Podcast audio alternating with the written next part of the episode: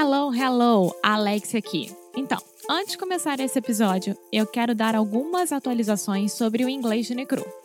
Em 2020, nós vamos ter 12 challenges diferentes, ou seja, é um novo produto completamente diferente para vocês.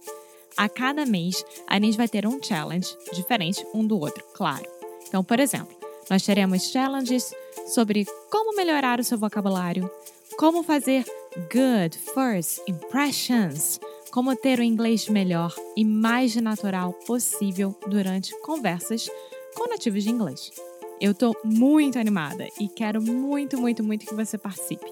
Então, se você gosta de nós, se você gosta do nosso trabalho, se você gosta aqui do Inglês no Micro Rádio e quer ficar de uma vez por todas sério com seu inglês, começando agora em 2020, vá lá no nosso site inglêsdenecru.com. Now, on with the show!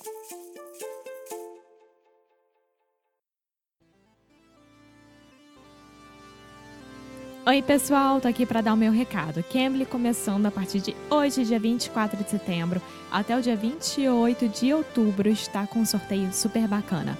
São dois planos para duas pessoas diferentes, tá? Um sorteio vai dar um plano adulto e o outro vai dar um plano criança. Esses dois planos têm duração de um mês, de 30 minutos por dia, cinco vezes por semana. Ou seja, é muito bom e é falando que se aprende, né?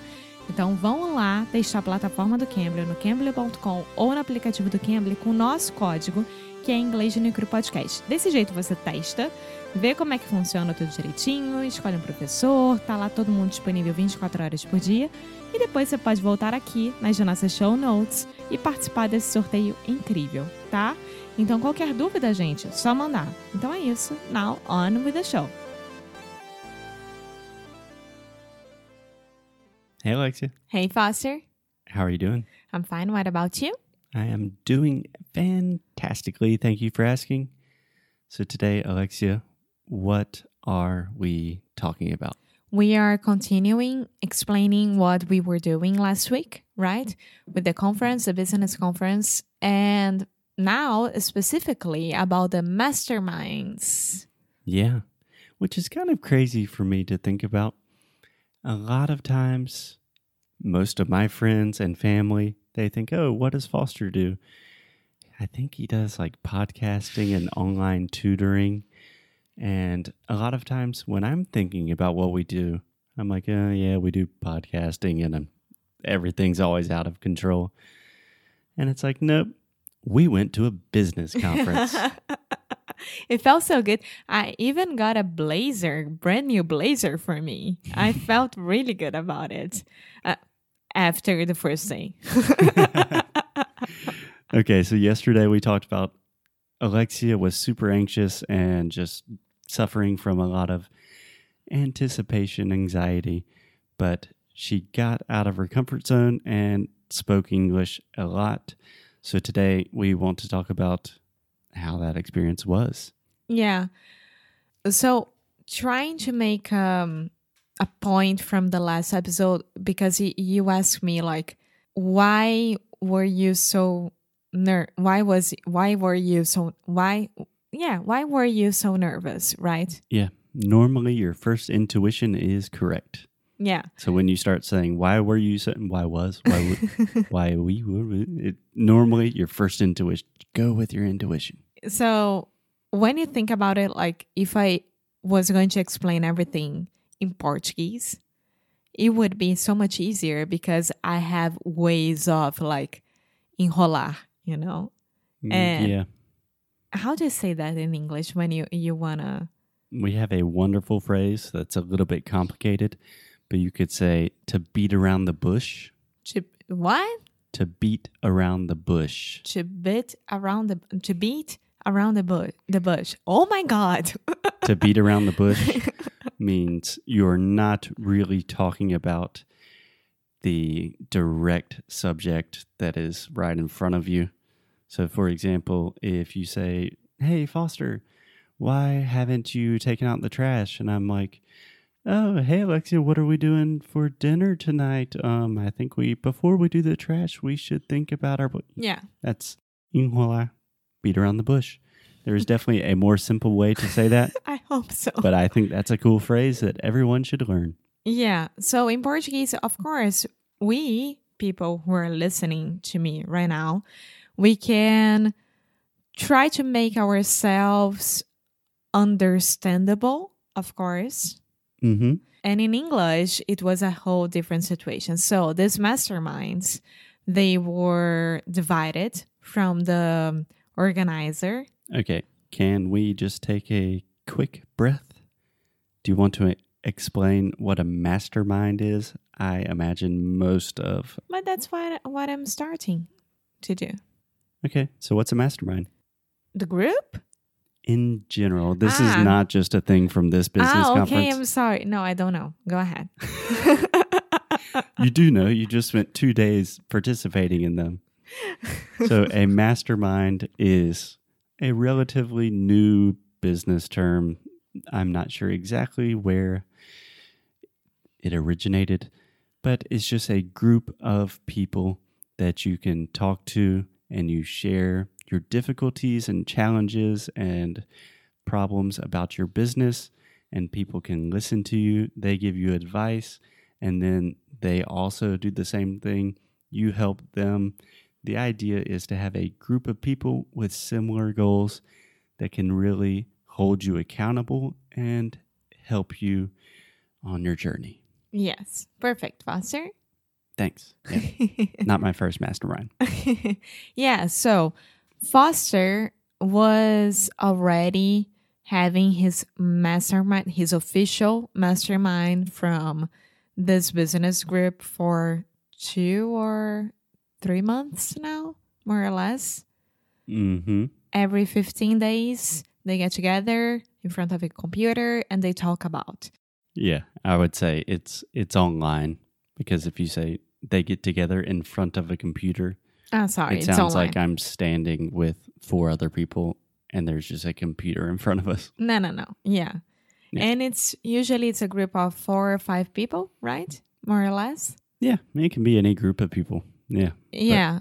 And for this business conference, they divided the groups and they put me, of course, in a different group than Foster. And I was with a, uh, with a really, really cool people. One was, was very intimidating, but the rest, they were like super, extremely like us. Okay. So take me through the situation. They divide us into groups.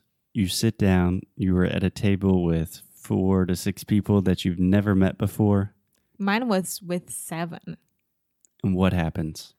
happens that the people who already have been doing masterminds Yeah. Or who have done masterminds before. yes they started so they could get uh, leave me and the other girl more comfortable and do it in the middle of it.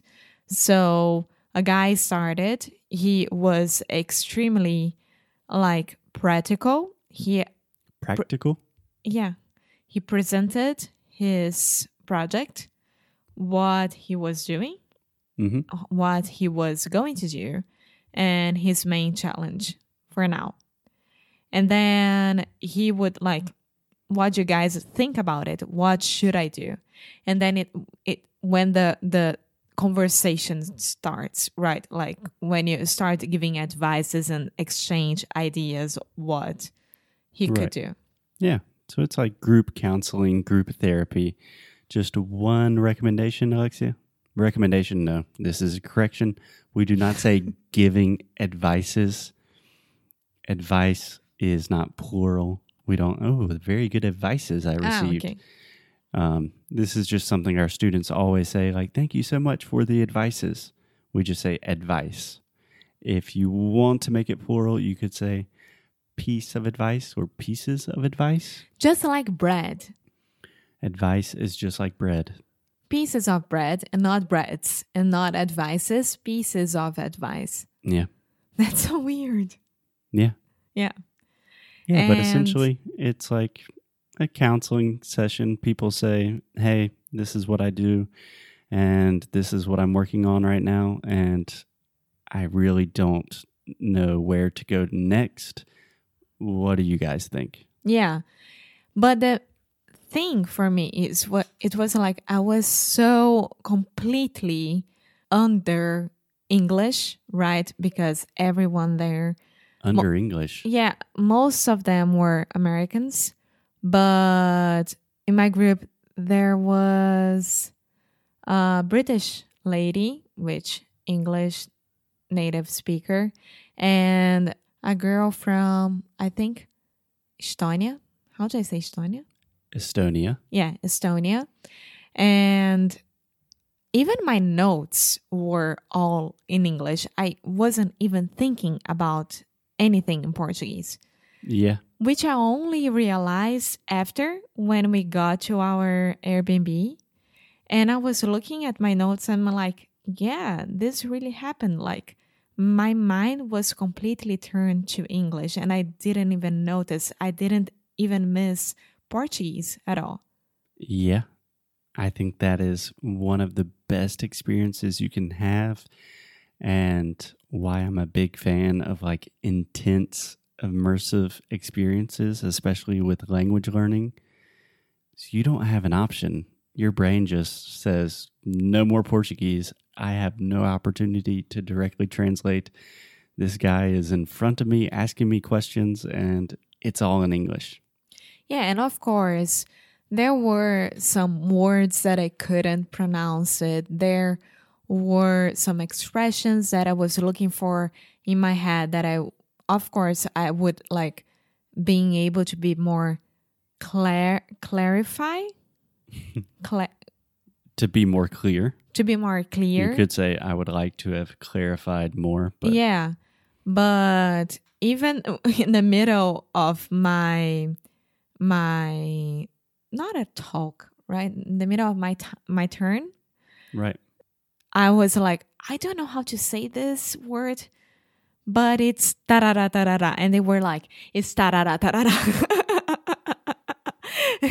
It was perfect. So You don't remember the word? no, no, sorry. no, it will come to me after, but after four days, non-stop English. Every time that we went back to the Airbnb, I was exhausted, but extremely proud of me, Extremely proud of myself. of myself. Yes, I am also extremely proud of you every day, but especially proud of you for really getting out of your comfort zone and doing this.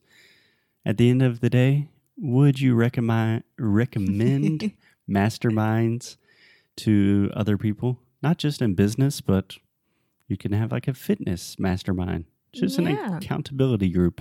Yeah. Because I think that the problem with our world world nowadays It- Okay, everyone, let's just stop for a second. what? Alexia said, The problem with our world nowadays. Let's hear what she has to say. Is the lack of communication. That's the secret to all the world's problems. No, you, you understood. Don't you start with that.